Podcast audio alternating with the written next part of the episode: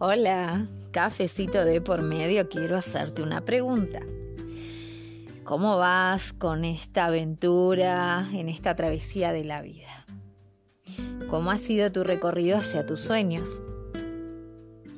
Si te vas a lanzar en esta experiencia, en este viaje, es importante que tú, el viajero, tenga en cuenta las siguientes recomendaciones llevar GPS y mapa para que puedas definir la mejor ruta, para que puedas planear tus objetivos.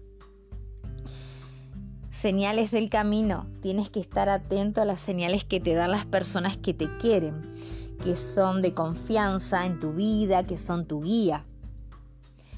Aceite en el motor. Verifica el aceite que mantiene tu motor en buena forma la determinación a tener éxito, el incorporar a Dios en nuestro viaje, van a mantener nuestro motor en buen estado. Equipo de emergencia, rueda auxiliar, inflador. No dejes que una rueda pinchada te arruine el viaje. No dejes que un emprendimiento fallido sea un obstáculo permanente.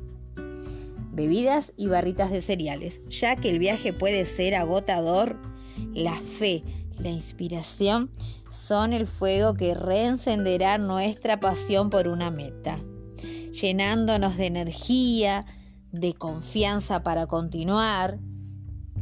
Mira, un mentor nos puede dar un tesoro de sabiduría e inspiración. Y esa chispa divina de tu creador te va a ayudar a enfrentar los desafíos. Y celular, no salgas sin él. El camino de la vida no deberías transitarlo en soledad. Deja que Dios sea tu compañero, tu guía, tu protector. Y llámalo, llámalo, porque Él siempre está ahí para ayudarte. Te envío un abrazo enorme. Mi nombre es Andrea Maquieira, coach y conferencista.